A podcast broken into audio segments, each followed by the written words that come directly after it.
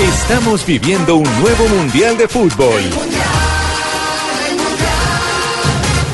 A continuación, la jornada, análisis, resultados y todas las emociones desde Rusia.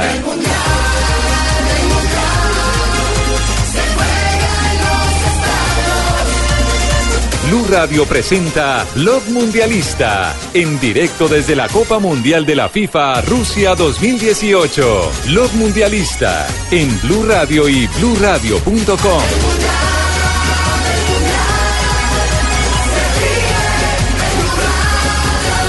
La radio del Mundial. Estamos haciendo blog mundialista desde el estadio. Todavía los croatas emocionados, no se quieren ir los jugadores. Hasta hace un minuto estaban los ingleses desconsolados, llorando con sus hinchas. Los hinchas les regalaron un muy cálido aplauso a los ingleses. Lo de los croatas es pura diversión. Lo que a mí más me llamó la atención en el festejo del gol de Croacia, desde el lugar donde estábamos se veían volar vasos de cerveza, los que se querían guardar de recuerdo con la locura del gol eh, que nadie esperaba de Mandzukic. Terminaron todos tirándolos, muchos de ellos dentro de- del terreno de juego. Pero aquí en Blog Mundialista tenemos un superastro y vamos a presentar de esta manera el superastro del día.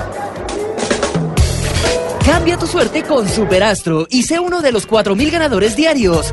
Superastro, el juego que más ganadores da, presenta en Blog Deportivo un triunfo de buenas. Nibali, Colbrelli, a ver quién aparece primero. El embalaje con Per, Per Sagan, el campeón del mundo, el hombre vestido de amarillo. Se viene Nibali, se viene a la Filip, entra Roger Filip Loble y entra en primer lugar Peter Sagan, el campeón del mundo. Se la llevó etapa para él. El superastro del día se lo lleva el Tour de France y su quinta jornada con JJ Osorio. J. Hola Juanjo, el campeón del mundo Peter Sagan es el superastro del día, ganó hoy la quinta etapa del Tour sobre 204 kilómetros, era la primera etapa con desnivel notorio, 2.700 metros de desnivel acumulado en cinco premios de montaña y en otras cotas que no tenían categorización en la etapa de hoy. Al final había un repecho de un kilómetro, ahí se impuso Peter Sagan sobre Sonny Colbrelli, sobre Philippe Gilbert que hizo la tercera posición, se llevaron las bonificaciones, Sagan sumó su décima victoria en la historia del Tour y sumó además su segunda victoria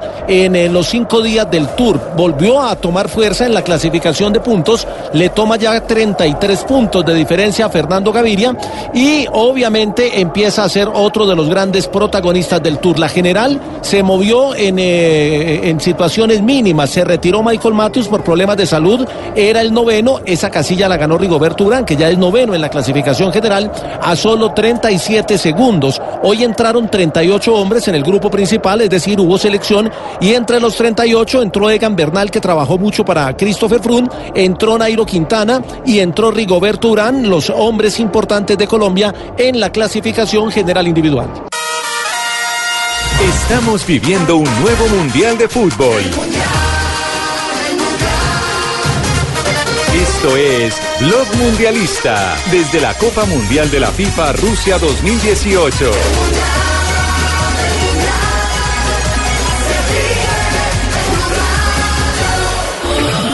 11.57 en Moscú, ya estamos en la sala de prensa de este lindo estadio. Luzniki, ¿quieres ver los partidos del Mundial en grande desde tu smartphone? Llegó a Movistar el nuevo Sony Xperia L2 con pantalla HD de 5,5 pulgadas y una batería de larga duración. Ven ya por el tuyo y recibe con un espectacular eh, obsequio. Ven ya a Movistar, elige todo. Movistar aplican condiciones y restricciones. 3.57 en Colombia. Juanjo.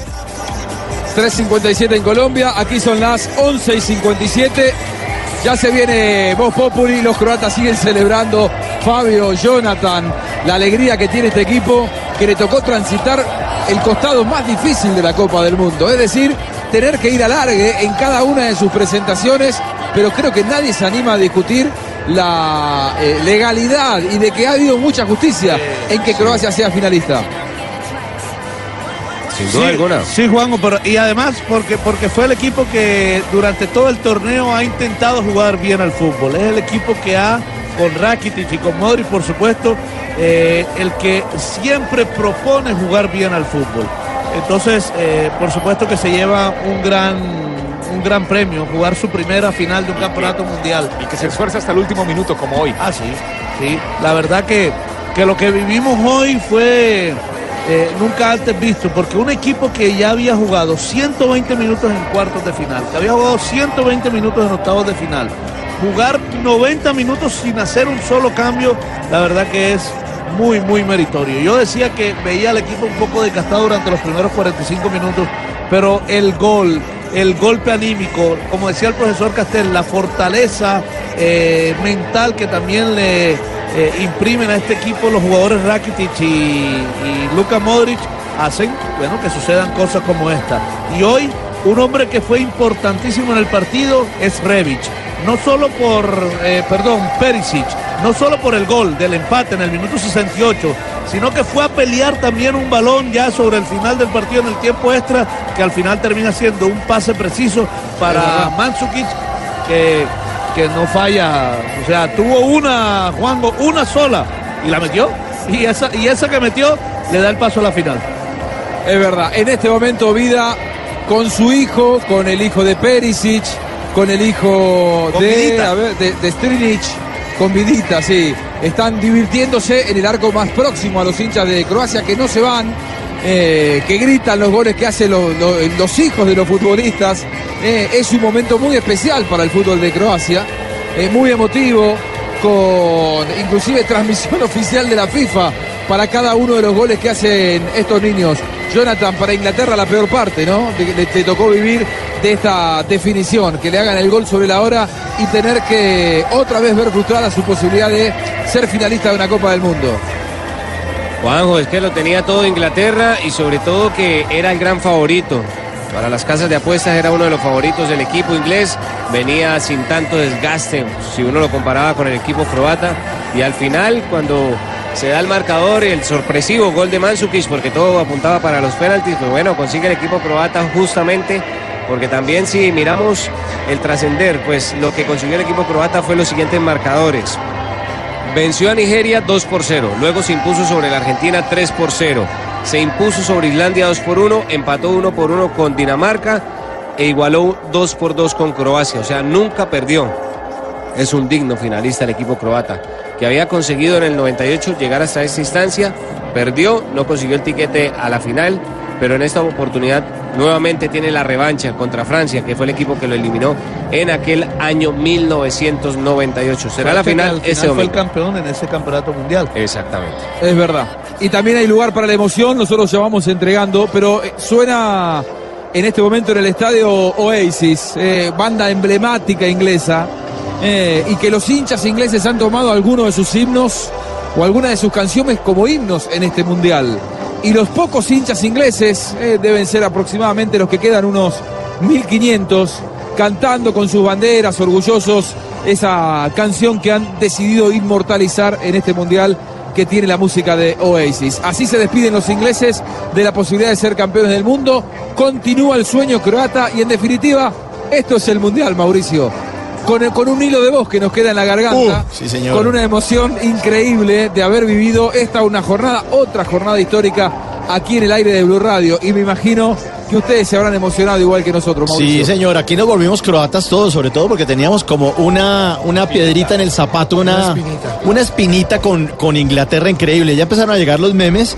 Llega una bandera de Colombia que tiene amarillo y azul y el rojo es el ajedrezado de Croacia. Ganó Croalombia.